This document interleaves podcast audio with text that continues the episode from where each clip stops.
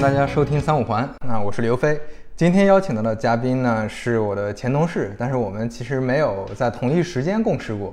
啊，黄鹤老师跟大家打声招呼吧。Hello，所有三五环的这些朋友们啊，大家晚上好啊！是晚上播吗？不不重要，不重要。大家晚上好啊！然后那个很高兴的，能够来到飞哥的这个播客，然后和大家分享一些这个直播行业一些啊、有意思的事情啊。然后之前飞哥呢，其实是我的这个怎么讲，是我的老领导了啊。呃飞哥呢是我们这个所有的锤科产品经理的一个楷模啊。之前那个飞哥的那款那那本书啊，读过好多遍，读过好多遍。别别别别这样，别对我我们是算，嗯，正好是错开了。我是一三到一四年在锤科嘛，你是一四年去的对吧？对的，我是一五年一五年去的一五年的年底吧。啊嗯那个时候 T 二刚刚发，哦，那我那我是 T 一发完就走了，那中间还差了一年。差了一年多的时间。哎，你当时在那边是做什么呀？我刚一进去啊，我也不知道怎么回事啊，就是当时呢有两个项目，当然有两个项目，那两个项目呢就是属于，哎，好像没有没有 owner 的一个一个一个程度，一个呢叫做呃，当时没有定名字啊，当时只不过叫做分屏，也就是后来大家所知道的这个 one step 啊，嗯嗯还有一个什么呢？还有一个叫做呃，当时叫做大爆炸。啊，后来也叫这个名字对啊。这两个项目呢，是我前期跟的比较多的。然后再之后的话呢，就是当时为什么做这个项目？因为当时其实，嗯，一个萝卜一个坑嘛，对吧？然后基本上每个应用都已经有自己的 owner 了。嗯啊，然后去之后呢，其实本来是让我做这个呃 framework 层面的一些这个工作的。后来的话，就是刚好有有有这样的一些功能，就是没有人去呃盯进度，没有人去执行，那我就是完成这两个项目的执行。呃，我我们非常类似，因为我虽然去的早，但是我去的时候，当时刘炯、大为他们已经在了嘛，对的所以我分到的都是最新的那些东西。他们说，哎，语云服务你做一做，哎，对，应用商店就没有人认领，对，就给你了。语音助手你做一哎做，就是去的早不如去的巧，就这个原因。对啊，嗯，然后然后特别神奇的，就经常被提到的经历，其实就是你在做产品经理之前是空少。对。就首先你当时做空少之前是是怎么怎么考虑的呢？呃，其实我在做空乘之前也是产品经理，嗯，所以再转过来做产品经理也不奇怪。OK 呃，在做空乘之前呢，其实我在那个腾讯去实习 OK 呃，在腾讯大概是实习的时候就做产品了。对的，我大三开始在腾讯实习，实习了一年多，接近接近一年半吧。然后毕业之后呢，拿到腾讯的这个呃 QQ 阅读的一个 offer，也是产品经理，呃 QQ 阅读做产品经理。然后当时呢是属于腾讯的叫叫 MIG 啊，移动事业群啊。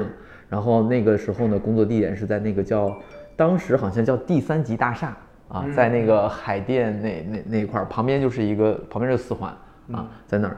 呃，然后做了大概一年，转正之后大概就做了几个月吧。然后呢，当时就是也是因为呃认识了一些航空圈儿的朋友啊，航空圈儿的朋友 啊，是空姐吗？啊，空姐，空姐，空姐 OK 啊，然后呢就说，哎，那个不如去试一试这个空乘怎么样，对吧？因为那个当时的话，其实应届毕业生，呃，现在看来，呃，待遇还不错了，但是当时觉得可能就是待遇不如预期嘛。然后年少的时候呢，也比较傻，没有做什么行业规划，就说觉得比较好玩儿啊，然后说那我尝试一下这种新鲜的职业，然后就去这个国航和东航的这个航空公司去面试。啊，结果呢，就是呃，因为我那个朋友是国航的嘛，嗯，国航没有面试上，但是我面试上东航，然后在东航去做了一个空乘，做了大概一年多吧，啊、所以你当时就没没有做很详细的职业规划是吧？没有就觉得好玩有意思。就是呃，当时就是这样的，就觉得好玩有意思，然后就去从事这个行业，所以就是也是怎么讲呢，也是比较后悔，不能说后悔吧。呃，有不一样的经历，但是呢，整体看下来，如果当时留下来继续做产品的话，肯定发展，我觉得要比现在可能更不一样一些。对，因为我我之前接触到的那些空乘，他们可能是哦，你也接触到空乘，对空姐，对对，当然一般还是空姐。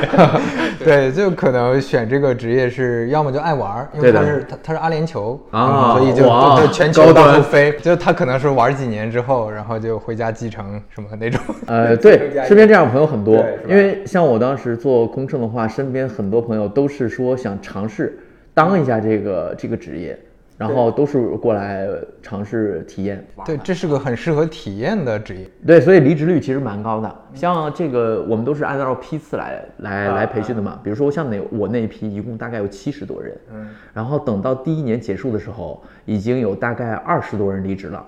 然后等到我离职的时候呢，已经接近有四十多人离职了，就我们那一批次，所以这个还是一个更迭率比较高的一个职业。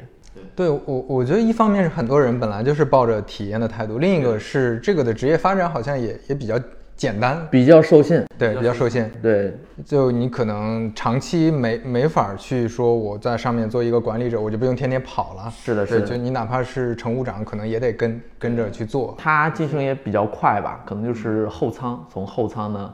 啊，后舱也就是五号乘务员，像一般飞机有有有五个乘务员，有的呢有七个，有九个的，啊，然后从后舱，然后你可能飞个半年之后呢，你就变成头等舱乘务员，然后再之后呢，你就可能一年多，每个航空公司不一样啊，有可能你就可以考乘务长之类的，但是最快的话，可能一年到两年就可以成为乘务长。我当时是也也成为这个头等舱呃乘务员了，然后再下一步就乘务长，呃对，但是坐着觉得还是没有什么，就是像你说的。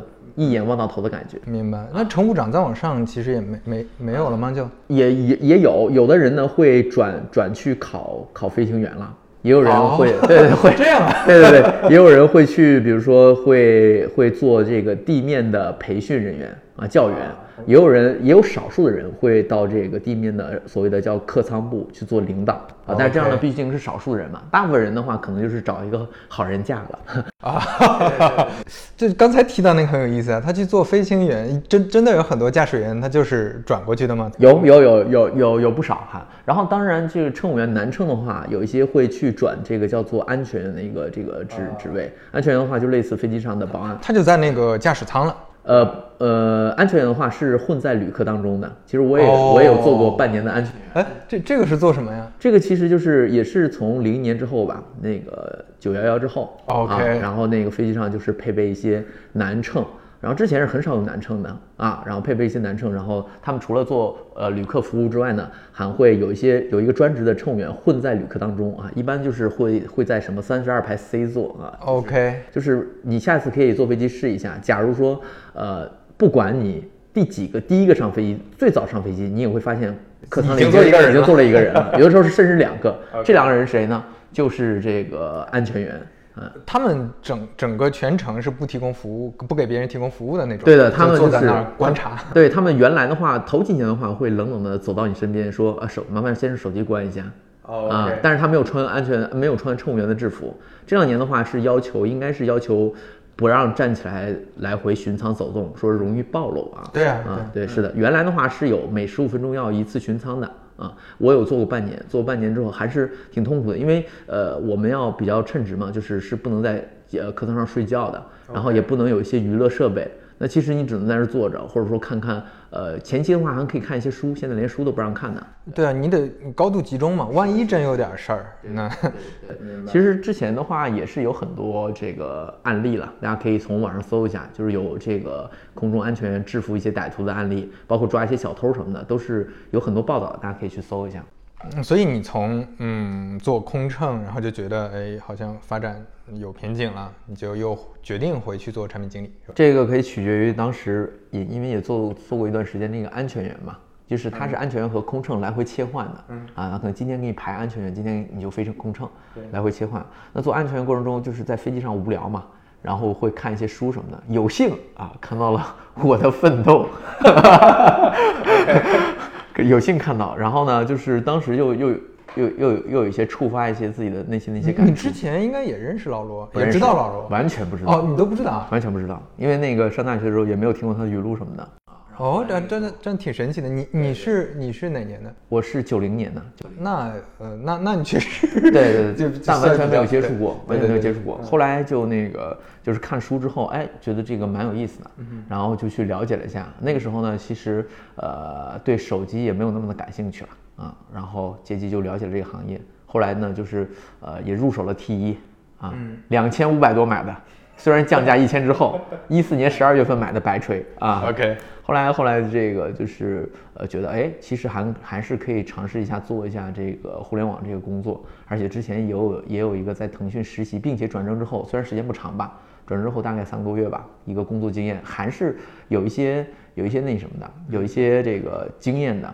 所以也就去投一些奖励，但是但是觉得自己可能还是呃直接去面试锤科的话可能比较难一些，所以就是去了三十六氪，待了大概有个几个月吧。啊，沉淀了一下，学习了一些相关的理论知识啊。那个时候刘飞哥还没有出书啊，如果要出书的话，可能我我只需要学习一周就可以了。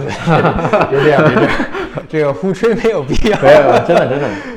哎，我你你要说到这个，我最近直 直播也开始买货了，那就是因为看了你的直播，我以前直播都没有。没必要，没必要。最最近最近买了不少东西。对，后来就是来锤科最早的时候，其实面试投的是那个设计师的简历啊，因为业余的时候会拿自学了那个 AI 和那个 PS。但我咋觉得锤科的设计师更难应聘呢？啊，对，当时就是太天真了嘛，没有意识到这。对，然后简历就是石沉大海啊，呃，有人联系过，但好像初试就我记不清了，初试应该就被 pass 了啊。后来就说啊，那那就试一下这个产品经理这个角色。后来就。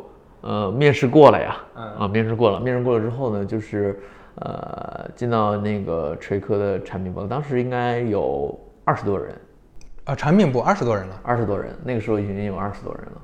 然后呢，就是，呃，进去之后，呃，刚好做，因为是达维带我嘛，嗯，达维就把那个分屏啊和那爆炸啊什么的全都交出来了。再后来呢，就再后来之后呢，其实就去做一些那个直播相关的一些事情了。哎，你中间那个老罗做电子烟这块，你没有没有参加是吗？没有，因为电子烟的话是完全是不感任何兴趣的，所以就就没有参与。我中间去做那个呃，在映客呃，映客有做过，就是做直播啊，秀场直播啊。哦，你你是哦去映客，你去映客的时候，其实跟老罗后来做直播完全是。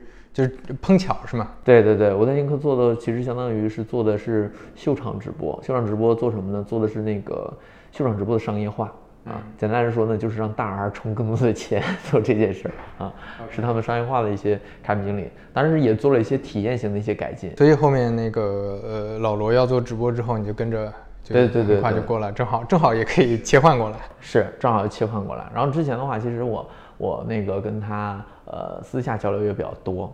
然后直播这块也会经常交流挺多东西的啊，对，大概是这个样子的。嗯，OK，那我们就直呃直入主题，也是我今天最刚进入主 题，对，今天最感兴趣、最想聊的，就是嗯，关于直播这个事儿，它跟因因为其实跟产品设计跟做产品经理差别还挺大的，所以你你你能先简单介绍一下做一次直播它的全链路的流程？你比如说肯定有选品，然后后面怎么怎么怎么，就是这整个是是，那那我就以我们第一次直播然后为例吧，因为第一次直播是我们从零到一开始去做的，那相信大部分人如果要是开始做直播的话，应该跟我们的流程差不多。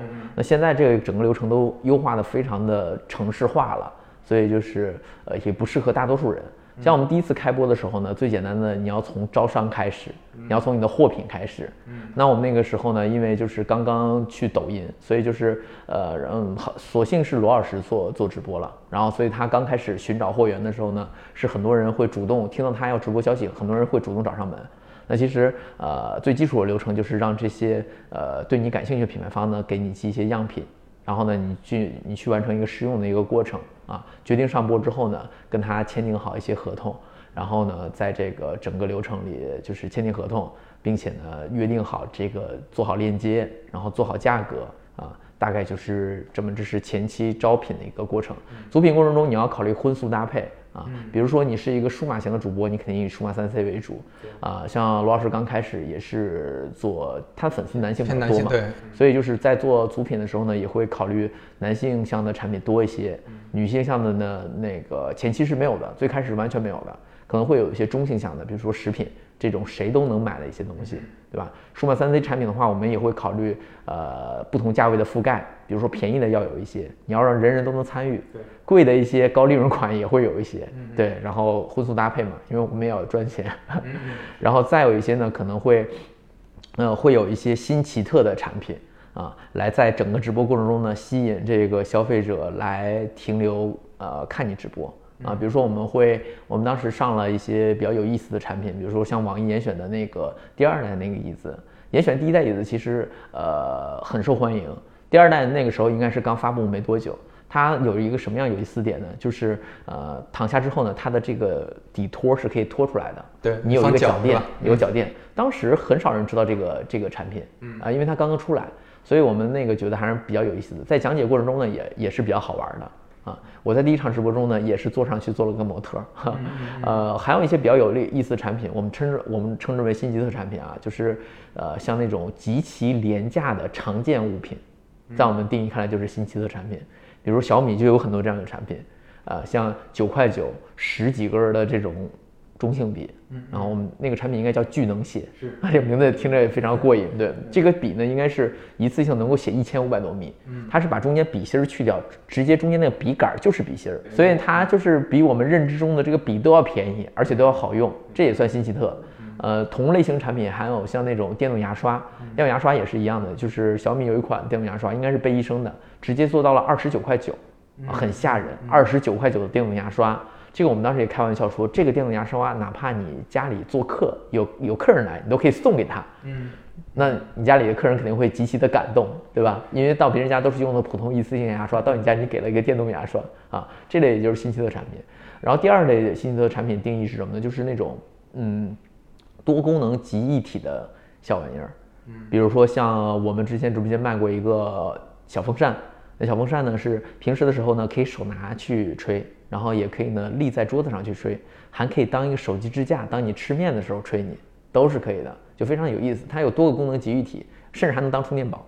嗯，呃，然后第三个定义新奇特的产品呢，就是那种真的有黑科技的一些东西，比如说像我们第一次直播的时候卖了一个叫充气宝的一个东西啊。充气宝呢是那种便携的，你可以放在车上的，哪怕你的汽车没有气了，可以给汽车打气的一个便携式的。对对对，它可以给电动车充气，可以给自行车充气，但是最神的是可以给汽车去充气。我们第一次选完品之后，对吧？选完品之后呢，其实你要去做这个整个现场的一个搭建了，基础的灯光啊，基础的这个布景啊，然后还有基础的机位这些东西，对吧？呃，像大家直播的话，直接去拿手机播就可以了啊，整个平台都是可以的。然后手机上播呢，设置好一些权限之后呢，你在上播之后，你的同事就可以帮你上下架连接。啊，我们用的比较复杂，我们是用的一些，甚至刚开始的时候都是用的那种很很很重的那种，就是量级比较重的那种摄影机、摄影设备啊。然后现在的话呢，其实甚至更夸张。现在的话，我们直播间的很多摄影设备都是阿莱啊，就是拍电影用的，很夸张，很夸张。我我今天刚看了一个那个呃视频号的一个短视频，介绍说你们的。呃，老罗直播间的直播设备，他计算了一下，说是这个这个要至少七位数的一个一个规模，完全不夸张。现场完了之后呢，其实就是呃需要你做一些前期的一些宣传啊，那预热也是很重要的。那抖音有一个比较有意思的一点在于，就是它跟别的平台不一样，需要你拍预热短视频啊。短视频呢其实是非常引流的，因为之前抖音告诉我们一个数据啊，抖音的大部分流量来源呢，其实都来源于你视频上的那个头像。就当你在直播的时候呢，视频上头像会一闪一闪泛红圈，对啊，从那里进来的用户是占大头的啊，具体比例我就不说了。呃，当这些都完成之后呢，可能就是需要你现场的这个呃这个工作人员去帮你做现场的这个执行了啊，现场比如说你上线加链接啊，需要运营同事来做，货物买光了呀，然后该下个产品啊，节奏快了或慢了呀，其实就是现场调度啊，然后还有一些工作人员需要帮你去递品。啊，就比如说下个产品，下个盘产品，之所以有条不紧的，呃，有条不紊吧，有条不有条不紊的，有条不紊的 去进行，也是因为事先把那个要播的产品呢，我们按照这个播出的顺序一个一个码好，因为每个产品的话，它有不同的颜色、不同的规格，都要连赠品一起摆的整整齐齐的，这样你在直播过程中才不会乱。啊啊，还有一些就是准备一些现场演示了，比如说夸张的时候，我们会吃播，这是最简单的、最基础的。呃，有的时候呢，需要在现场洗头、洗脸、刷牙、刮胡子，对，各种演示也要提前去试好的啊。呃，然后整个直播结束之后呢，其实也是不是就完事儿了，还是有需要有需要我们的客服同事去盯一些现场舆情的。呃，因为这个产品呢，毕竟不是我们控制的，很多都是商家去发货的嘛。以及发的质量什么的都是商家这块在控制的，所以我们会有一个自己的舆情小组去监监控啊，监控我们每个售出产产品这块的这个评价、交付情况，对评价有没有差评啊什么的，以及有没有人在微博或者抖音上去吐槽啊？对，如果有的话呢，我们客服同事呢会第一时间联系用户，然后呢他们会做一个中间的润滑剂，联系客户和商家一起帮用户去解决这些问题。对，啊。呃，整个流程的话，我可以说一下我们公司整个部门的一个构成。那因为这个第一场直播结束之后呢，我们觉得那直播一定要有这几个部门的人来支撑才是 OK 的，所以我们慢慢搭建这几个团队。首先就是在招商方面呢，要有一个商务团队，商务团队呢帮你去招来足够的商家。对。那其实呃，如果你要是在淘系去做直播的话，这块儿可能不需要投入那么多人力。因为淘系这块呢，可能会有很多的这个商家已经入驻了，呃，然后抖音系这块在蓬勃发展嘛，它商家入驻现在入驻很快很快了，但是呃还是没有淘系的去多，所以就需要有一些额外我们比比如想播的一些品牌的话，需要我们的商务去拓展啊，包括需要跟商务呃跟商家去聊商务条件，商务团队也要主要做这个事情，然后另外一个呢，就是我们除了品牌方以外呢，还会跟一些这个呃代理商或者说是一些平台。啊，去合作也是需要我们的商务去洽谈的，这是商务团队。第二团队呢是什么呢？这是选品团队。商务选来一堆的品，然后呢，选品团队会根据我们直播间的用户画像，以及这个用户人群，以及这个我们比较严苛的一些标准啊，将这个产品呢进行层层筛选啊啊，适合我们直播间的，可能它品质不过关，或者说它的名气也不过关，或者说是。呃，种种原因吧，我们会有一个严格的一个筛选体系啊。这个我们选品标准筛选体系呢，其实就有个小册子，有这么厚啊，有有大概一本书的这么厚。那个你们公开过吗？没有公开过，这个东西公开了，呃，事后可以公开，可以公开以后的版本。哦，但事前会让那些商家去对针对性的我们会告我们会告诉商家，您这因为什么东西没有过掉这个标准，没有过这个品啊。然后前期的话，那个我们标准，我们标准一直还是挺严苛的。举几个例子啊，比如说我们要求可能它必须要有猫店或者京东店，至少有一家。如果一个品牌连猫店或者京东店都没有开的话，哎，那证明这个品牌呢可能就是呢实力相对弱一些，实力相对弱一些。然后另外或者也不可控嘛，因为它在平台上上过品，那是的，至少先卡一道。对的，而且呃，即便你上了天猫店或猫呃京东店，那我们也可能要求你呢，就是有一定的评论数。啊，评论数要有一定的数量级，并且呢，好评的分儿还不能低于某一个标准，我们是有个标准的啊。然后还有一个就是，呃，有一些那个就是比如说资质的要求，对吧？啊，比如说我们，而且最简单来说，就是我们卖一个品类刚刚开始卖的时候呢，会先卖它的头部品牌，比如我们刚刚开始做，呃，嘉兴，肯定是把联合利华和宝洁的头部品牌都卖一个遍。才会考虑其他的嘉兴品牌，啊，我们会有这个逻辑在，所以就是大家会感觉我们直播间和别的直播间不太一样，大牌感还是比较足的啊，因为我们会控制一定的比例，我们不是说不呃没有那些新锐品牌，有新锐品牌，但是呢，足证足够保证好这个大牌的比例之后呢，再适应的加一些新锐品牌。就跟那个很多便利店一样，像罗森啊、七幺幺，他们也是一样的。就是你去罗森、七幺，你会感觉有品质感，为什么呢？因为它那里有足够多的大牌产品，它可乐、雪碧什么东西都有，对吧？然后呢，像什么一些糖果、M N 豆这些东西都有，所以你总感觉它整体是一个哎大牌比较多的一些东西，调性是够的。然后呢，它掺哪怕它掺了一些新锐品牌。元气森林现在很牛了啊，可能在呃往一两年前倒的话没有那么牛啊。那那元气森林你会觉得哎，好像也是大牌，你也会认为它是大牌，这样你的价值就呃产生了嘛？就你就可以带这些新品牌。是的啊，不然你都是新品牌。对的。如果你要是都是新品牌，或者说是二三线的牌子，那就跟楼下的小卖铺对感觉是一样的。哪怕你里面放一些很厉害的牌子，人家也也会以为哎没听说过。你可能放了一个日本的小众的，但是很牛的一线品牌，但是呢，人家就是因为你是小卖铺，觉得你卖的可能就是山寨货啊，所以就是大牌感在我们看来还是很重要，这是选品侧啊，啊有标准有调性啊。还有一些新奇特，就我跟你说，我们会定期的往里面掺杂一些这个比较有意思的产品啊，让消费者觉得比较新鲜啊。选品部，选品部呢，他们主要是呃来选东西，遴选商务过来选选过来一些东西，包括撰写这个商品的一些卖点的口播啊。然后另外一个呢，就是设计这个产品该如何展展示。其实选品部就相当于一个主播的呃后盾了，他帮主播想好如何去售卖整个这些产品啊。包括如何去讲解，都已经替你想好啊，减小主播的一个负担啊。文案都是他们直接产生的对，的，都是他们来产生的。他们根据商家提供的卖点，商家会提供一些卖点，但是每个商家提供卖点风格是不一样的。我们会转换成适合我们直播间播出的这种感觉啊，会提炼。对，听下来，选品部会更像于呃互联网行行业的产品经理。哎对对对对他是一个中枢，他来决策这个直播间的产品呈现内容呈现应该是什么样子。对的，是对，然后然后我理解所有的品应该是招呃招呃商务部门他们会有一个大池子，对的那选品部去从中选出来，对的更合理。是的啊。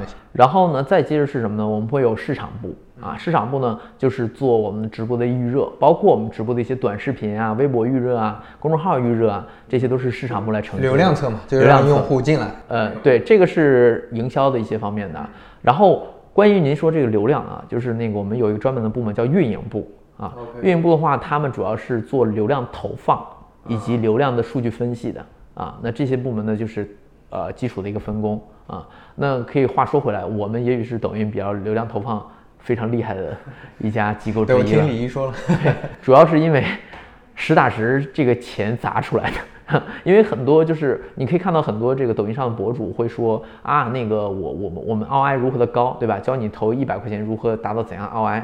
但其实你投一百块钱和投一千块钱，甚至投一万块钱、十万块钱是完全不一样的。是是，你投的越多，你想 ROI 嗯做到那个程度会更难。对的，对的。那我们就是因为花钱花的比较多，然后呢，几乎场场都会有一些正常流量采买嘛，啊，然后呢，所以就是呃比较有经验。那甚至抖音的一些官方号都会让我们来投放啊，这是我们的这个运营部门啊。然后再之后呢，我们会有一个这个客服部门，就是我刚才说的，可能会定期的去呃做一些舆情的监控啊，啊是，同时当然我们也有一个公关部门了，有个公关部门。然后舆情的监控啊这些东西，然后甚至呢，我们客服部门呢还成立了一个神秘客的组织，啊，其实就是由同事的亲戚们组成的一个组织啊，就是定期的去采买直播间的高危产品，比如像美妆产品这些的，然后我们会让大家试用。对，让大家试用。然后呢，他们亲戚可能会，你知道有一些厂商很坏，他发东西的时候可能给一线城市发的和三四线城市发的东西是不一样的。所以我们的这个有的同事的这个神秘客甚至是村里的亲戚啊，然后他会从直播间定期的去购买，购买之后呢，统一汇总到我们的总部杭州或者北京。然后呢，我们会找到第三方的专业机构 SGS 进行检测啊。如果要是出任何问题的话，直接我们会呃找这永久个拉黑。对，永久拉黑是一个，另外一个一定会让这个这个代理商赔付消费者的。然后还有什么部门呢？呃，就部门比较多多啊，财务、人力这些都是基本的。对，然后有一个法务部门，这儿我可以重点说一下。我们法务部门呢，其实呃也是承担了不少工作，因为其实像呃我们因为是播出频率比较高嘛，且我们播出品类又多。然后呢，呃，这个资质这一块儿审查就比较严，罗老师呢其实也比较在意这一块儿，所以我们的法务呢就是会甚至会比天猫和京东的准入标准还要严苛的去要求我们的商家，比如提供提供各种授权链路啊，提供各种的这个资质，食品检疫合格证啊，什么美妆检疫合格证啊等等的，以及呃就是严苛到什么程度呢？比如说啊，比如说我们之前卖过一个。嗯，美国的一个品牌吧，啊，就相当于就是嗯缺了一环，缺了一个美国公司对中国大陆总公司的一个授权，他认为是不 OK 的。但是中国总公这个中国总公公司呢是行业行业共识嘛，肯定是知道没问题肯定是正品，但是他觉得缺这个也是不行的啊。但是这种比较极端，比较少，就是他会卡出来啊。当然我们会说这个也会最后放行，但是他会卡到很细很细，嗯啊，还是比较严苛的，对。OK，呃，挺有意思的。就我感觉第一次对这个链路有一个比较透明清楚的认识。呃，这里面刚才提到几个点，我我想展开聊一下。第一个就是怎么选出一个好的品，因为因为我会感觉，你比如说哪怕选品部门大家经验丰富，但是实际上你也很难覆盖各行各业，你很难说这个行业，比如说它出一个新的黑科技。就我哪怕是这个行业的，我也对它这个这个黑科技可能我我也没那么了解。那所以所以怎么嗯嗯怎么去做？所以我们这块儿选品经理这块儿呢是分不同类目的，嗯。啊，它是每个类目一个组，每个类目一个组，嗯，这类目里面呢我们会有行业的达人。嗯。啊，有很多有一些类目甚至就是这个行业的从业者，嗯。啊，比如说酒类，我们就有酒类行业的从业者来过来做选品经理，所以它还是一个比较杂的一个部门，就是各个行业从业者都有。然后另外一个呢，我们还会有一个呃，就是科学家部门啊，我们这么着只称呼啊，其实他们就是调研能力很丰富，且经常做各种各类中英文世界调研的这样的人，他们会从这个呃网上去检索，去帮我们做复核，比如说一些膳食营养品，他会经常强调自己的功效嘛，我们会呢去多次去校验啊，让这些部门的人去校验。还有一个就是我们的法务呢，也会和抖音的法务呢一起联合，去对我们的口播内容呢进行评估，哪些能说，哪些不能说，哪些违反广告法，哪些违反呃什么制药法之类这些东西，都会去给我们做一些要求。所以一场直播口播稿诞生呢，它是经过层层的，它是由商家提供，选品经理去撰写，这个类目的组长，选品经理类目组长再去审核。然后审核完之后再给到法务啊，法务再给到呃呃给到我们的科学家，科学家呢再给到法务，所以它经过一轮一轮的筛选的啊，整个都是一个比较系统性的一个作业。另外呢，我们也会请行业的大拿定期来给我们讲解。比如说像那个呃母婴类目，我们就会请到一些母婴的一些专家过来给我们的这个同事去讲讲解一些行业内的知识啊，包括之前的三 C 类目，我们会请到这行业内呃比较资深的牙医呀，或者说是什么，就是给我们讲解电动电动牙刷的一些东西，会有定期的这样的培训。OK，那那呃，你刚才提到最后这个文案到主播手里，主播会直接念吗？就会加一些他自己风格的一些内容吗？呃，这个主口播稿我们也是经过很多次的一个迭代的，就是最早的时候，它可能就是呃卖点，就跟详情页一样，一二三四五个卖点，对吧？然后呢，呃，主播发挥很好，主播前期的话快速熟悉产品，但这要求什么呢？要求主播呢至少。至少要花几天的时间去用这个产品，对，然后呢，去了解到这个产品的核心卖点啊，然后，然后再去根据自己的这几个卖点去做发挥。但这有什么问题呢？呃，如果你仅仅是卖点的话，对吧？这个很区分主播能力。有的主播口才非常非常好，那他呢可能就是能够滔滔不绝讲上半天；有的主播呢就是语言表达稍微差一点，那可能就无词可说。所以这个是一个问题。还有个问题是什么呢？对于那种发挥特别好的人，他会没有时间概念。那直播直播间里肯定要控节奏的，一个产品多长时间都是规定好的，讲讲讲三分钟，两到三分钟都是规定好的。如果它拖沓的话，会影响后面产品的一个排布和讲解。所以我们第一代的时候是核心卖点，后来啊，我们干脆变成了逐字稿，非常非常极端。逐字稿的话呢，就是呃，就是这个可以发挥主播呢，他也可以发挥，然后没有没有什么。就是语言表达能力相对差一些主播呢，也可以照逐字稿来念，对吧？但是有什么问题呢？就是呢，主播在讲解过程中呢，可能会念稿痕迹太重，对啊，而且呢，其实也不够有意思，因为你就限制主播发挥了嘛。然后最后最后我们迭代成什么样呢？最后我们迭代成了那种场景化的呃卖点加场景化，就是我们可能会有一个卖点，然后呢把这个卖点呢融到一个场景里面去。那比如说电动牙刷的话，对吧？我们说过刚才那个很便宜电动牙刷。我们原来的卖点可能会写，呃，便宜，只要二十九块九，对吧？然后变成逐字稿之后呢，可能说可能会变成这是一款贝医生生产的什么什么电动牙刷，它是怎样怎样怎样怎样，它会变逐字稿。呃，第三代迭代变成什么样呢？变成了就是，哎，这个电动牙刷非常非常的便宜，便宜到什么程度呢？哪怕你朋友来你家里做客，你送给他一支都不心疼，嗯，会变成这样的一个东西，啊，会说它便宜，下面跟一个场景。口稿变成这样了，然后也不会说是严格的呃限制他的那个那个口语化对对对内容，这就是它是就是写的比较的，就是短语短句那种形式，它更多的可以让这消费者让让让这个主播去发挥，对，有点像提纲嘛，就我提纲明确好了，场景明确好了，而且这个达到什么程度呢？就是哪怕你可能主播熟悉这产品时间比较少。啊，可能就是你上播前看了一下这个产品，你都可以流利的去播到这个程度了。当然，这跟主播也有关系。像我们这儿直播间大部分主播呢，他们几乎所有类目，比如说电动牙刷，可能播过十几个品牌，甚至几十遍了，就就很熟悉了。对，当来一个全新的电动牙刷啊，那他可能只花几分钟看一下这个东西的卖点，就知道这个东西怎么去讲了。嗯啊，所以就是这个也是有关系的。明白明白。对我刚才还想聊的一个。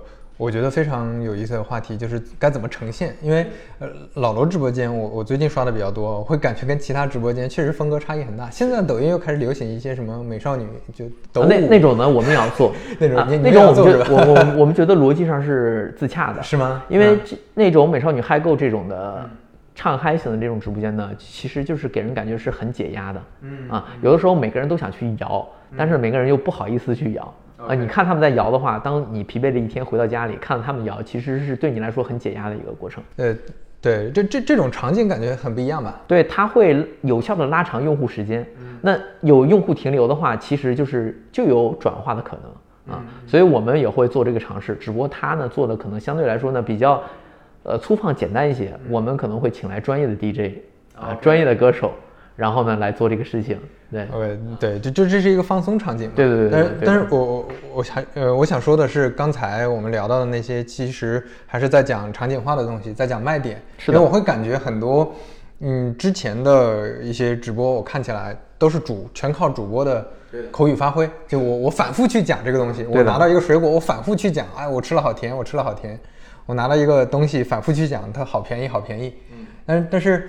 嗯，我是感觉你们直播间里会，比如说你们有滑轨，有有各种轨道，有很大的这个空间，表现形式是一种，对，要要去呈现更真实的那种状态。是它表现形式，就是给用户营造一种场景，还是挺重要的。另外一点，我觉得就是一定要让用户有所得，就是他在你这儿看直播，不光是了解这产品了，而且还能学到一些，比如说红酒的知识啊，选家电的一些知识啊，你让他有所得，其实他会反复的愿意去看的。因为其实谁都希望能够有收获感，对，我得打断一下，嗯啊，我得去找一下老罗，好好好好，嗯，你先去，嗯，哎呀，不好意思，不好意思，没事没事没事。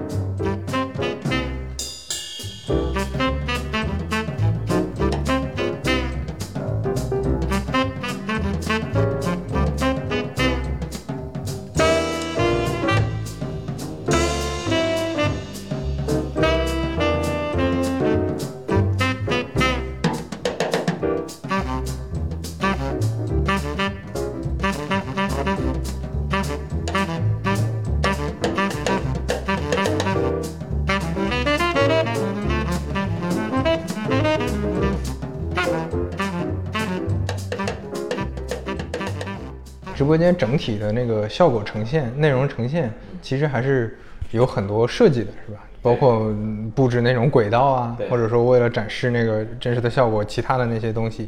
呃，这个其实也没有什么太多的经验。这个我们其实就是借鉴了一些呃综艺节目的一些呈现方式。直播间我们觉得最后呢会变成三类，嗯，然后头部的话，呃，可能就是占到整个平台的百分之十，像薇娅或。李佳琦、老罗这样的头部，对吧？是少数的啊，但是呢，他们会越来的越牛啊，效果也会越来越牛。呃，然后这是头部的，中腰部呢就会有一堆的这个垂类达人出来，占领可能大概百分之三十吧。然后比如说美食类的一些达人，穿搭类的一些达人，美妆类的一些达人，然后他们整体的数量能占到平台的整个的三成，然后最后的六成是什么呢？就是各个店铺的自播。然后各个店铺的自播，呃，那以后会成，就是就是以后就会成为一个常态化的一个形式。那最后这一部分呢，其实和我们这个普通的大众最接近。呃，每个企业呢可能会遴选出来他，比如说最为优秀的一百个这样的售货员之类的，对吧？在直播间担任的人是什么呢？就是柜姐啊，就是能说会道的柜姐，对吧？在这卖那个每个品牌。比如说服装店的话，对吧？线下的话可能是李宁的店员，对吧？直接会在这里去直播，然后进行带货。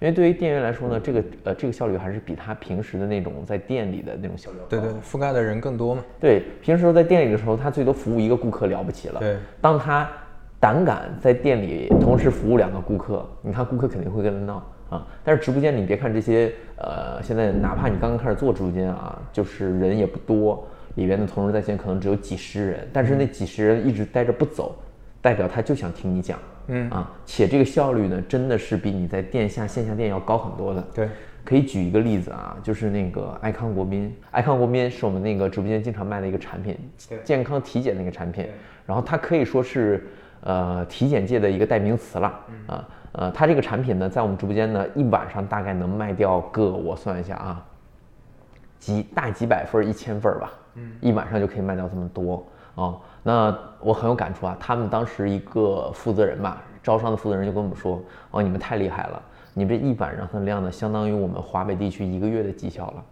啊，就很夸张。嗯，哎，所以它就是直播的话，就是对于这种这种企业级来说呢，企业这种店铺呢，它效率是成倍的去提升的。那企业呢，一定要把这个直播重视起来。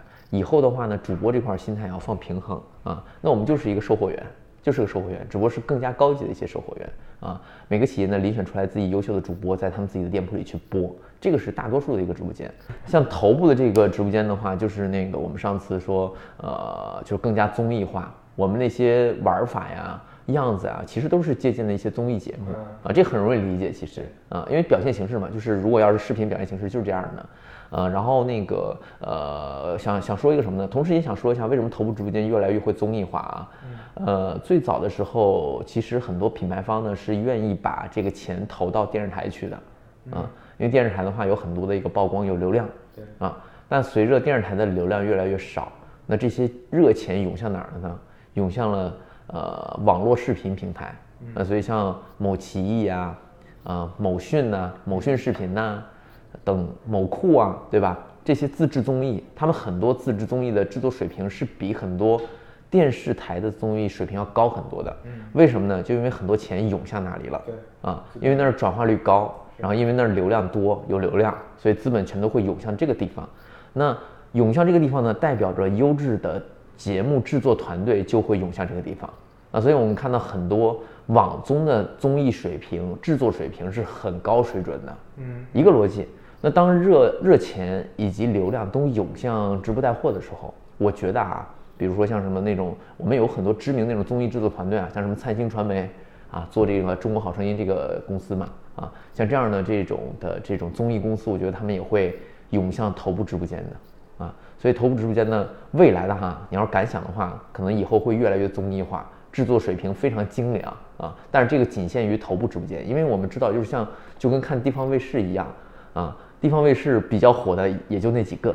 对对，嗯，所以就是我们很多呃，比如说你说的滑轨，这个是综艺里很常见的一个东西，就是推上来一个东西嘛，啊，也是借鉴综艺。比如说镜头的调度、特写，呃，有一个单独的服装的展示间，这都是综艺上常用的一些东西。啊，其实我们就是把综艺上的一些东西给借鉴过来。明白，就嗯，电视台对，就简简单说抽象出来，其实就是你要把这个节目或者内容做得更精致、更更受用户欢迎。然后本身因为因为是头部，所以其实是有能力去做成一个综综艺化的。一个呈现的，对对，因为是头部，所以就是也有更多的闲钱 去试，然后也肯在这块呢去下功夫去去做一些呃改变，而且因为我们对数据也比较敏感嘛，就但凡直播间数据呢稍微有一点这个变化的话，比如有下降趋势的话，我们就想，哎，是哪儿出问题了？是展示没有做好呀，还是说是形式不够新颖，还是说观众对这个形式已经厌了倦了？所以我们会花精力在这一块儿去做一些尝试。所以听下来，你会感觉也不一定是适合所有的直播间对去做的。呃，它它其实是也跟那个抖音一直在推的兴趣电商有关系。嗯啊，抖音其实在推推这兴趣电商，其实什么呢？就是让你在感兴趣过程中，呃，有有购买啊。那这个呢，其实相当于。就是怎么讲，就跟别的电商直播的逻辑完全不一样。就是淘宝直播也好，或者说是别的平台直播也好，呃，基本上大家去就是为了买货。来抖音呢，就有很多增量购买，它是有它它也会有来直接购购物的啊，通过搜索啦，通过这个检索品牌，然后这个品类啊，买到自己需要的产商品。但是更多的时候，他可能就是刷着刷着，发现发现一个很有意思的一个东西，看你直播呢，发现很有意思的东西，顺势就买了。对，大概是这样的，嗯，所以我们也是希望就是在直播间呢变得更加有意思一些，然后呢吸引用户的停留啊，说不定呢，原本他就说我倒要看看老罗直播间到底有什么魔怔的，对不对？能让我们那么多人去下单，就看一会儿，看一会儿之后觉得有意思，他就买了啊，就是这个样。通过看直播去买货的用户可能有几种需求，比如说有的就看中特别便宜，就你这儿是全网最低价，类似百亿补贴那种效果，聚划算那种效果，还有的呢可能是。我可能只只是，呃，本来没有这个需求，但是我通过你这个发现了这个需求，嗯，就我我有一个增增，就像你刚才说增量的购买，就这其实不同类型的，是吧？就现在现现在不同的主播其实也做的是不同类型的，对，是他们是不同类型的购物的形式，对，因为有有一些可能是我是奔着你这儿有最便宜的货来，但是你那个可能是个品牌货，我看到这个品牌我就本本身就可以产生信任购买。嗯，但是可能在呃，比如说像像现在的直播间里。可能会有那种你要介绍一个新的品牌，这个新的品牌里面有一些新的功效，之前可能大家不知道，我给介绍给大家。对，这这个可能会对很多品牌方，尤其新品牌，会有更大的价值，对吧？是，呃，像我们直播间就是还挺注重这个荤素搭配的，会把一些这种日常消耗品，咱们人人都需要的东西呢，比较平均的打散到这个整个产品的排播顺序中。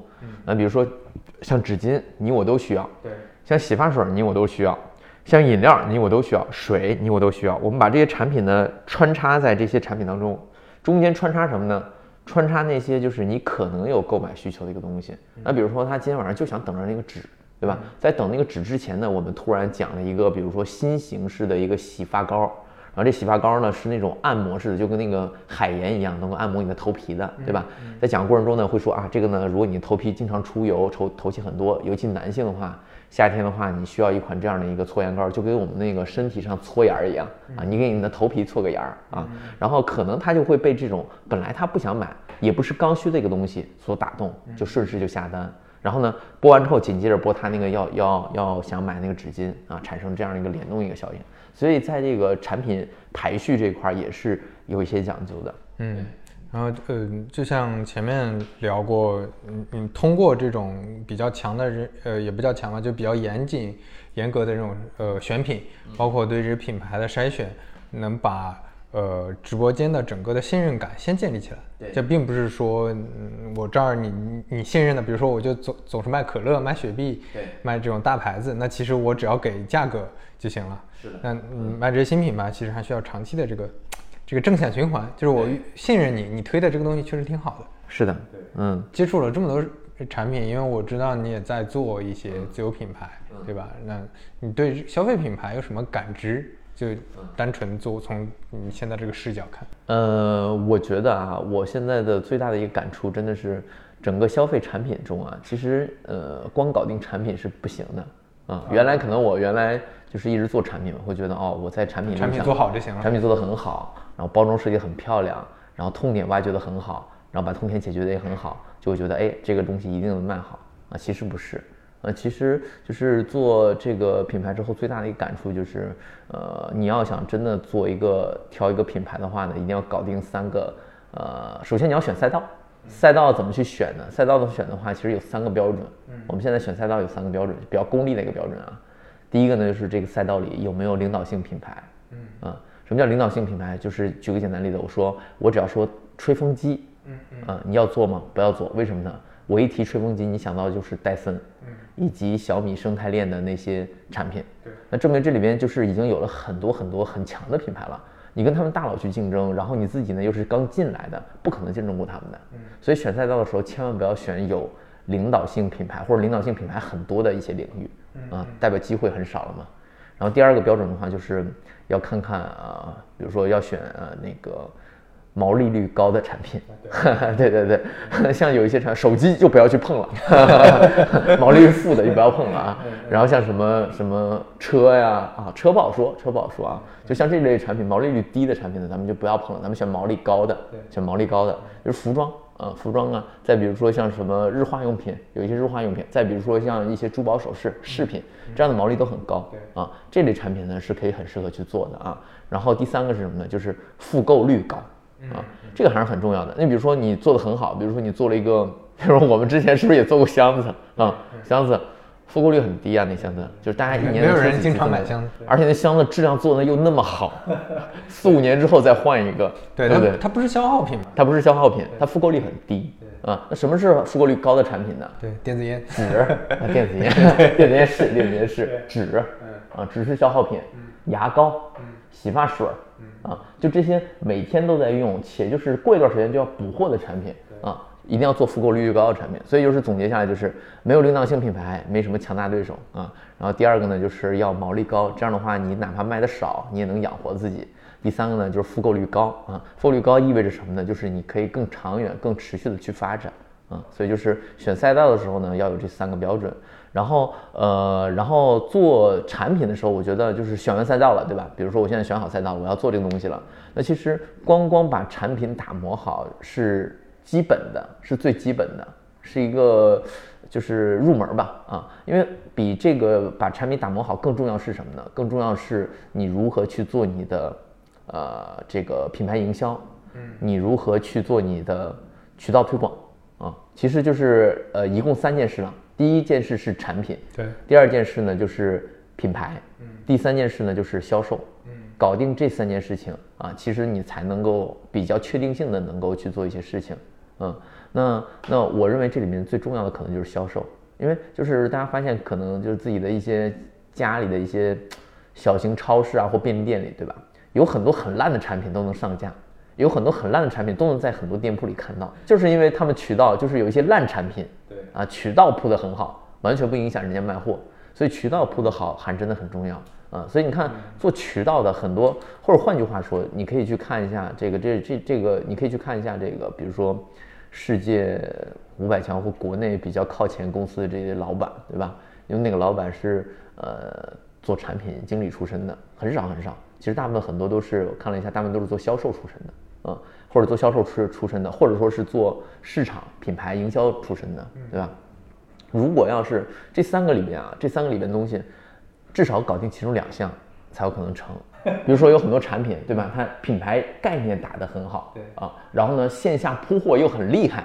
那消费者是不在试用这个产品之前是不知情的呀，很容易就上当受骗。嗯，所以说是你产品做得好不一定能卖好，产品做得不好没准还能卖好。比如说乡镇或者三四线城市的这些消费者，他们他们呃呃，我是说不上电商网站的这些，那可能对他们来说，他们就是是周围的夫妻店、小超市看一看，夫妻老婆店。那柜柜台上有呃那个货架上有什么就买什么。是的。那他没得选，对他没得选，他不知道有更好的，就觉得这样就会。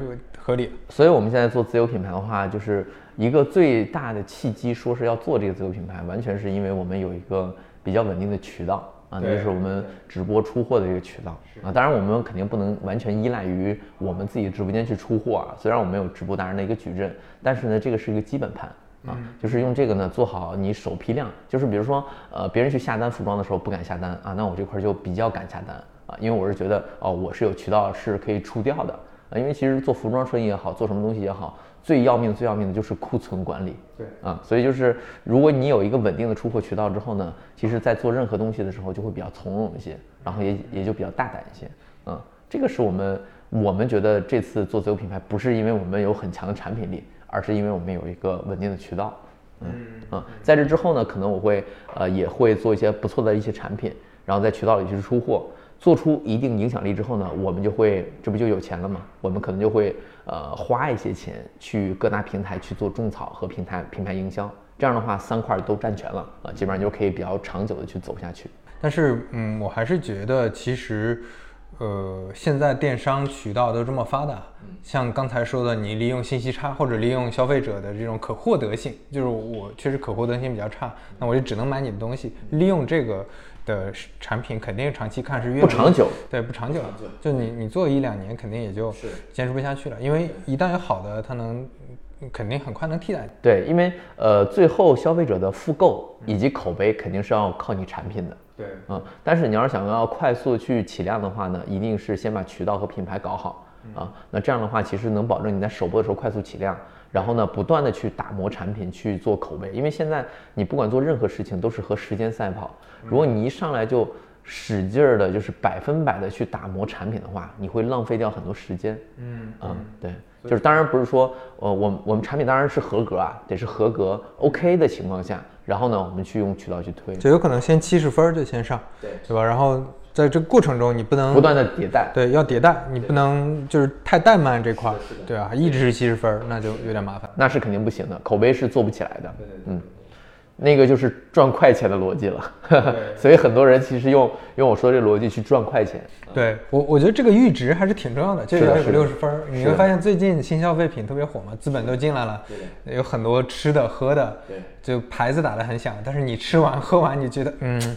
好像不是那么回事儿。是的，是的。那这种品呢，其实你的复购，就你你哪怕是呃，那个觉得品牌特别好，觉得是朋友做的或者怎么样，但是你你第二次买你就很犹豫了。对，所以就是当这个赛道上人比较多的时候，拼的就是你的产产品力了，就是你们渠道同样厉害，然后品牌同样厉害的情况下，肯定是拼的产品啊。但是你不能否认一个事实，就是呃，假如某一个品牌渠道就是比另外一个渠道很厉害的话，它亮起的就是要快。对对对，就就其实是短期你怎么立足和长期怎么立足的问题。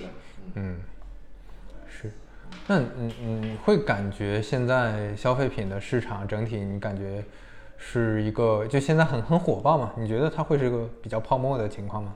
嗯，谈不上泡沫嘛，我觉得就是确实是一个挺好的一个契机啊。像其实我们现实生活中很多牌子，就是确实很多年都没有更新迭代过了。第一个呢，就是没有没有新的机会。啊，第二个的话呢，就是呃，就是消费者吧，消费者的一个心态啊，也是有所发生变化的。先说第一个，第一个的话就是为什么没有机会呢？比如说啊，比如说就是我们拿服装、鞋子这些牌子来举例吧，对吧？呃，再早再早之前，其实像呃有一波品牌啊，福建福建莆田啊和那个晋江以及东莞那一块的有一些鞋服品牌，像什么以纯。森马，美特斯邦威哦，这是上海啊，美特斯邦威，然后呢，伊之纯是吧？然后一只以及什么贵人鸟、特步啊，鸿星尔克，三六一，就这些牌子，他们这些牌子是怎么起来呢？就是当然我这个是自己浅显的一个理解啊，就是仅仅供大家讨论学习啊。就是呃，我们会发现，其实，在大概二十年前吧，这些牌子突然涌现出来了。嗯，我没有去仔细去查证大概的一个时间啊，呃，那那个时候怎么着呢？那个时候其实这些品牌呢，想进当时的很多商场是很难的，因为很多商场里的那个品牌都是饱和的，那 Nike 啊、阿迪啊、李宁啊这些牌子就长期霸占这些地方，你很难去挤进去啊。那呃，他们是呢，完全是相当于利用了一个新的渠道。那个时候很多三四线城市会兴建那种步行街，啊，那种步行街。然后步行街兴建起来之后，你肯定得招商引资，对不对？得有呃吸引一些品牌来入驻。那个时候呢，刚好相当于有大量的空白的一些品牌入驻的缺口。那这些牌子呢，一下子就就涌涌到了全国各地的步行街。我相信，我相信啊，大部分应该很多人都有儿时的回忆吧，对吧？家里会有一条街叫什么贸易街啊，街的两侧呢就是我刚才说这些牌子，以纯、森马啊，衣服就是这些东西。然后呃鞋子的话就是什么特步、乔丹。然后什么三六一、德尔惠、On the Way，对那些东西，对吧？然后这些牌子呢，就是在那个时间点大量去涌入出来的。那你把它总结成是什么呢？其实它就相当于，哎，有了一个新的渠道出口啊，这些品牌有了机会去售卖啊，那所以才诞生这些牌子。嗯，那那我们再往后倒的话，你会发现，哎，淘系品牌是怎么起来的？也是一样的。淘宝刚刚起来之后呢，很多大的品牌很傲慢的。啊，比如说 Nike、阿迪是很晚很晚才进入到淘宝里面去的。那电商的时候刚开始，那我我总得有每个类目都得有东西卖吧？服装怎么卖呢？卖杂牌嘛？肯定不行，对吧？所以要有品牌，所以有很多淘系的品牌就就出来了。韩都衣舍、一品天成等等一系列这样的品牌，都是在淘系里面哎长出来的，也是可以理解为哎有了一个新的渠道，有了一片新天地，新品牌就有机会了。那再往后倒，再往后倒，直播电商了，哎，倒到我们这个抖音这一块儿，对吧？呃，直播电商这一块儿，那相当于啊，就是这个时候呢，你你这个时候你再去淘宝里去竞争，去找一些新品牌诞生机会很难了，因为在淘宝现在做淘宝很难，做淘宝很难，很多品牌在上面做的话，你要花很多很多钱的，嗯，很难做出来东西，很难做出来新的品牌了。那包括很多线下门店也是，都是很饱和的。你如何让你的产品触达你的消费者呢？你得打通渠道。啊，所以就是刚好我们就有了这个直播电商这机会了嘛，有很多新的一个流量出口啊，包括其实有很多品牌也是趁小红书起来的时候起来了，因为小红书也算是一个面向公众的一个出口嘛，很多人通过小红书知道了一些品牌，很多品牌都在小红书上被种草啊，那抖音这块也是一样的，所以我觉得这是一个，这是我刚说第一个点啊，有了这些品牌有了新的机会啊，那机会是什么呢？就拿到自己流量的这些机会。利用抖音啊也好，利用小红书也好，对吧？有这样的一个机会去可以呃上自己的一个品牌啊，有位置嘛，对吧？你你想要第一步的话，一定是要在消费者面前露脸啊。那你现在有机会露脸了，接下来就看你的自己的表现了，这是第一步。这是是品牌侧的。那第二个就是消费者这一块心理发生变化，因为原来消费者的话，其实像呃比如说像八零后。七零后，嗯，大概可能大家还是认为国外的牌子好。对。啊，就是即便我们从事相关行业，我们知道哦，这个其实东西都是差不多的，品质呢可能我们国内品质中国制造更好，但是呢，你就是内心你会有一个没有办法，对对，很多从小是这样感知的嘛，从听到一个英文名就觉得高级，对这个没有办法，这个是我们这代人就是有这个印记了，对。啊，所以就是没有办法去改变的啊，你会觉得你天然觉得你比如说当有的选的时候，对吧？一个是一个是奢侈品的一个牌子。另外一个呢是普通牌子，就一听就是个法国牌子，一听是法国牌子，就就 对对对，就是没有办法，骨子里基因里已经成这样了啊。所以我们这代人就是这样了，就就是呃，对于国产的一些品牌，一上来的话都是有批判态度的，啊呃没有办法就是一上来去接受的。呃，九五后左右稍微好一些。九五后就稍微好一些，因为其实随着就是我们的这个发展很很迅猛嘛，对吧？越来越文化自信了。其实他们在成长环境里一直在这样的一个环境里长大出来，对吧？他们可能完全不会觉得穿国产品牌有什么任何问题。零零后就更不用说了，他们甚至就是很偏爱国潮，偏爱国产品牌。那其其实相当于用户心态、用户心智发生改变。那那在用户心目中可能。比如说，我喝可口可乐和喝元气森林是一样的，我甚至喝觉得喝元气森林更洋气。对，而且嗯嗯，中国制造确实，公嗯这些国外的牌子很多在中国建的这些厂，它给嗯包括这各种代工厂、供应链啊各种体系的这些公公司工厂，其实也具备这个能力了。就我能提供好的产品。是对，因为我本来就是给这些大牌提供这些产品的。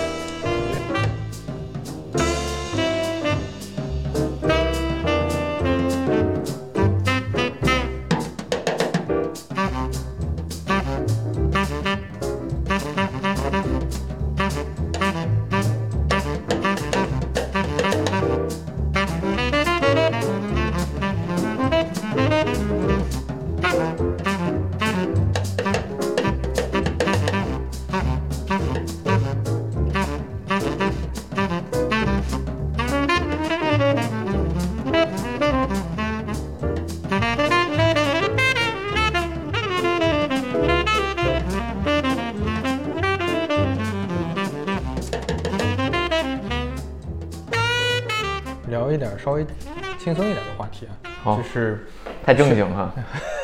就选主播是怎么一个选法？是主播好看，呃，肯定要好看。那好看是怎么定义的？然后其次还需要哪些东西？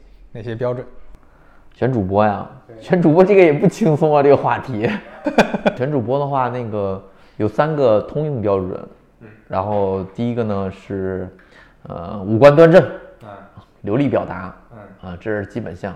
就是如果要是就结巴肯定是不行的，对，嗯，普通话不好也不行，普通话不好呢分情况，就是你稍微有点儿，稍微有点味儿也亲切，对对，也分情况，因为因为有的人普通话不好，呢说起来也非常有意思，也是可以的，但是最起码要流利的表达啊，就是不要有那个很严重的磕绊啊，这是最基本的。然后第二点呢，呃，就是要有充沛的体力和精力，所以我们倾向于选年轻人啊，能熬夜。啊，为什么呢？就是因为我们现在就是动辄一个人在上面播的话，播五个小时。你播五个小时的话，且你的状态是完全影响观众的。对你，你得保持一个这种高亢的状态。对，观众不会看五个小时啊，但是呢，就是会有不断的观众新观众进来嘛。对。所以你在五个小时内呢，你可能就是很容易啊，我我精力充沛。你刚上来，你可以头二十分钟你很嗨，你声音很大，然后呢，你也就是很激情洋溢，对吧？啊，你的热情呢感染了所有人。但是能坚持一个小时吗？能坚持两个小时吗？能坚持五个小时吗？所以就是充沛的这个精力还是很重要的。我我们在播的时候都是需要现场人去帮忙去调节的。嗯，可能刚上来一个小时没问题的，对吧？情绪荡下来之后呢，现场会有人提醒我们，然后给我们烘托一些氛围。啊，基本上能保证我们在五个小时内啊都做到比较亢奋。但是这个这个很难，其实是这这想想就挺难的。对，很累，就是那种状态属于就是你一下播之后，完全整个人就哎就不想说任何话。就是这种感觉啊，所以就是呃体力充沛也很重要。第三个呢，就是呃有自己的一些特色啊，或者说是有自己擅长的一个领域啊，这个就属于一个加分项了。啊，比如说你很懂酒，你很懂酒，你在酒的方面呢很有研究，那其实你在讲酒的时候呢就会很有的说服力啊。你很懂食品。啊，你可能是一个宝妈，对吧？对各种食品的配料表呢，特别特别的熟，知道哪些吃呢宝宝好，哪些吃呢宝宝最好不要吃。然后呢，再比如说你是一个很懂穿搭的一个人，你知道衣服怎么配更好，啊，你知道这个这个这个衣服穿搭的一些基础的一些规则啊，都是可以很好的去帮帮助这个商品提高转化的，帮助那个拉近你和观众之间的一个距离的。所以要做到这三点吧，啊，然后呃，男女主播这块呢，可能我们当时也会也会想啊，就是可能也会有一些区别，有一些搭配啊，还是男女搭配的话会比较好。两个女生的话呢，其实氛围上也分女生，可能会好，可能也会怪啊。然后两个男生的话就更不行了，因为直播间的很多男性为主，很多过来就是要看女生嘛，所以两个男生的话是肯定不行的啊。搭配一下，男女搭配的一组合比较多。然后呃，对于女主播这个。长相的要求啊，其实也没有那么硬性要求，就是要怎么讲呢？符合就一种比较得体的美，啊，比较得体一些美会好一些。因为因为你带货的话，毕竟是向别人安利东西、种草东西。如果是一个这个用词不知道好不好啊，谣言贱货这样的啊，是就很难让观众产生信赖感的。对，或者男的也容易油腻。如果如果这个人有点那个，你要找那种就是长相呢是那种清秀的，但是能够给人一种信赖感的人啊才行。就是因为呃，大家想象一下，呃，你身边给你经常安利的产品的人大概长什么样子，对吧？他们不一定是。是美丽可爱的啊，但是呢，有可能就是，总之就是让人很信任，对比比较舒服，比较舒服啊，对，但是但不是那种，你要是太像一个销售也不太好，就这个满脸写着对对买我东西，那也不也不行也不行，对，就是观众感觉对你的信任感是建立不起来的。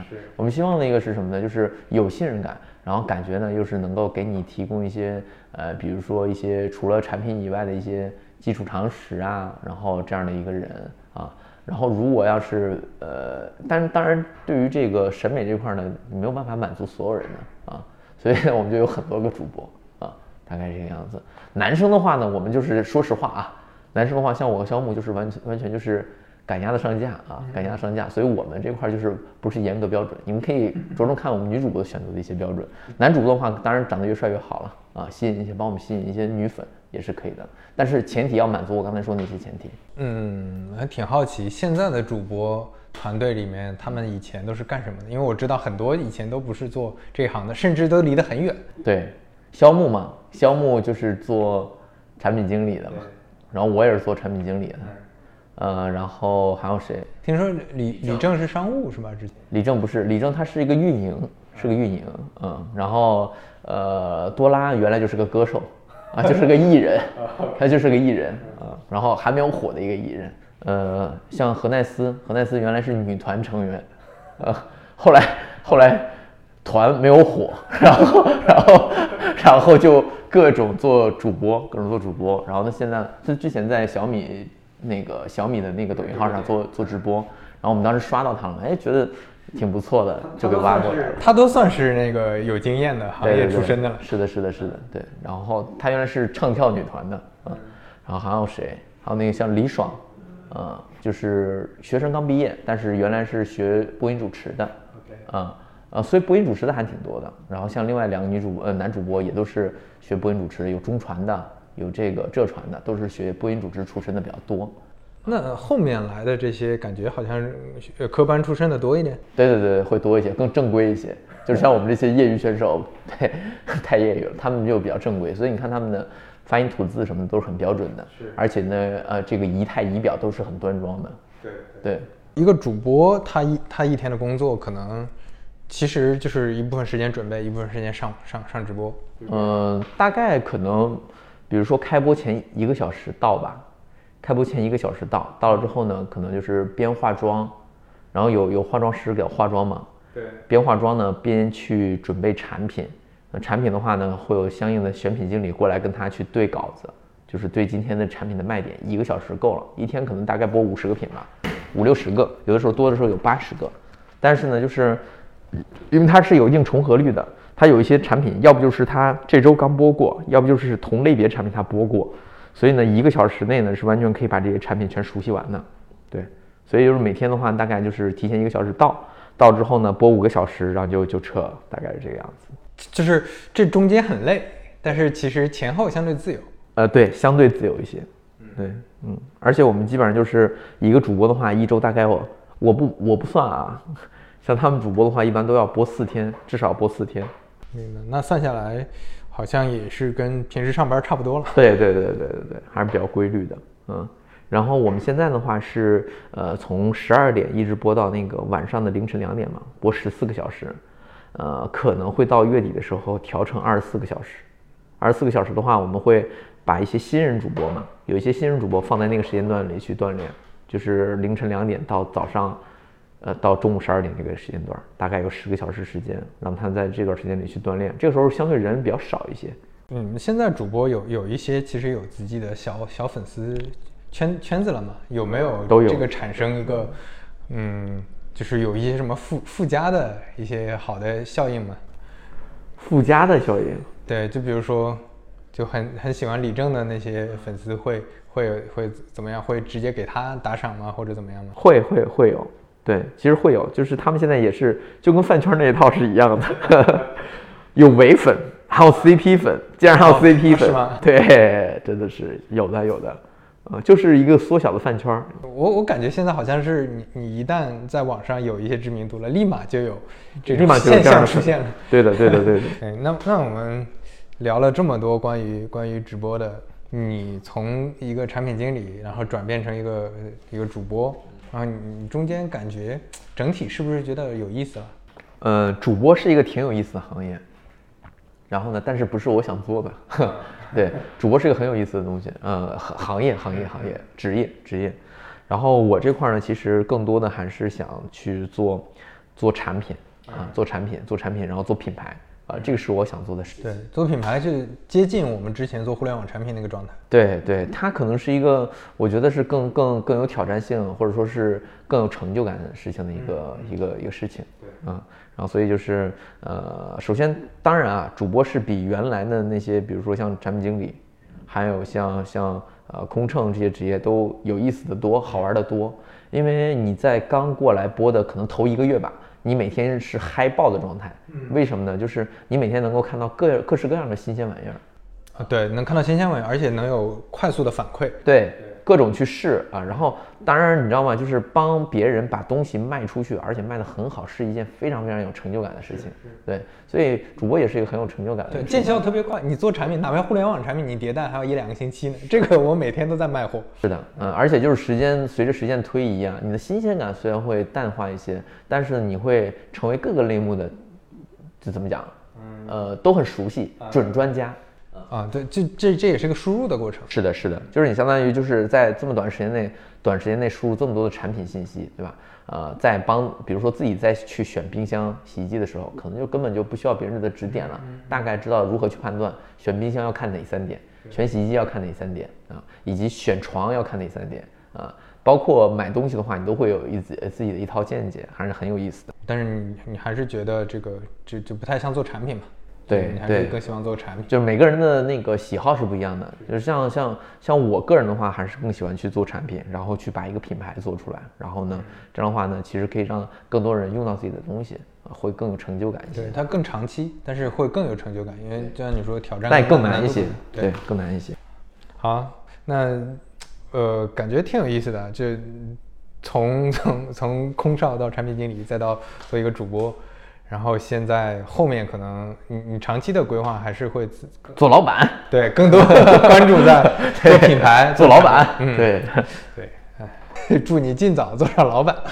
那咱们就先聊到这儿，好，谢谢黄哥老师，哎，飞哥，好，拜拜，拜拜，拜拜。